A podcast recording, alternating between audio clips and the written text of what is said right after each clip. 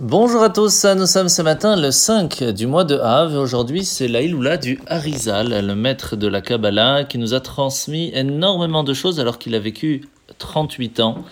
Et il nous a transmis, entre autres, le fait qu'il est important de travailler dur pour pouvoir étudier et comprendre la Torah, le fait qu'il est important de donner beaucoup de tzedaka, de faire la Torah avec joie, et bien sûr d'essayer de faire tous les 613 commandements. Étant donné qu'il y en a certains qu'on ne peut pas faire, quelle que soit la raison, on n'est pas Cohen, on n'est pas Lévi, il n'y a pas le Beth Amikdash, on n'est pas en Israël ou autre, le fait de les étudier, c'est déjà en soi une belle partie.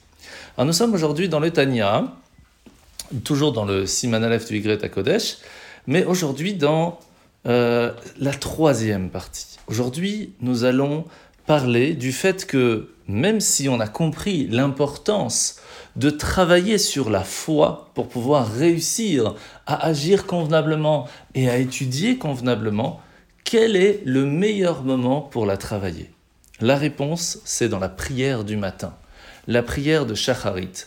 Au moment où on se lève, où on met les téphilines, c'est le moment le plus propice pour réussir à travailler cette émouna qui se trouve en nous. D'où l'importance de prier convenablement, de prendre le temps de le faire, au point que la Nourazaken a envoyé des messagers, des envoyés, des émissaires pour vérifier si la prière se passait convenablement dans les synagogues, au point qu'il a demandé que le chazan, donc l'officiant, soit quelqu'un qui ne soit pas dans le travail, qui n'est pas pressé d'aller au travail parce que sinon il ne va pas prier convenablement. Parce que s'il manque la prière du matin, alors c'est toute la journée qui est déjà perdue.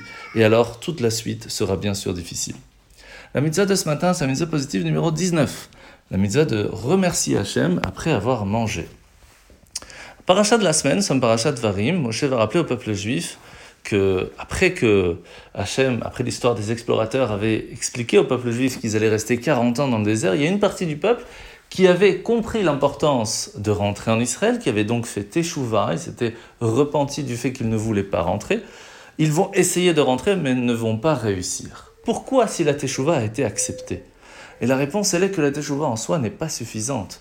Parce que pour pouvoir rentrer en Israël, on ne pouvait rentrer que s'il y avait l'Arche Sainte, que si on, suivait notre guide, Moshe Rabbeinu ce n'est pas que quelque chose de personnel. Et ça, ça vaut aussi pour Mashiach. Alors oui, chacun d'entre nous travaille pour être le meilleur ou la meilleure en soi, de façon personnelle.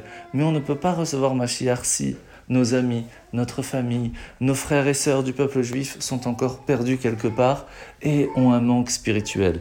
On se doit donc d'être collectif et ainsi et seulement nous pourrons Bezrat Hashem recevoir Mashiach Tzidkenu Bekarov. Bonne journée à tous et à demain.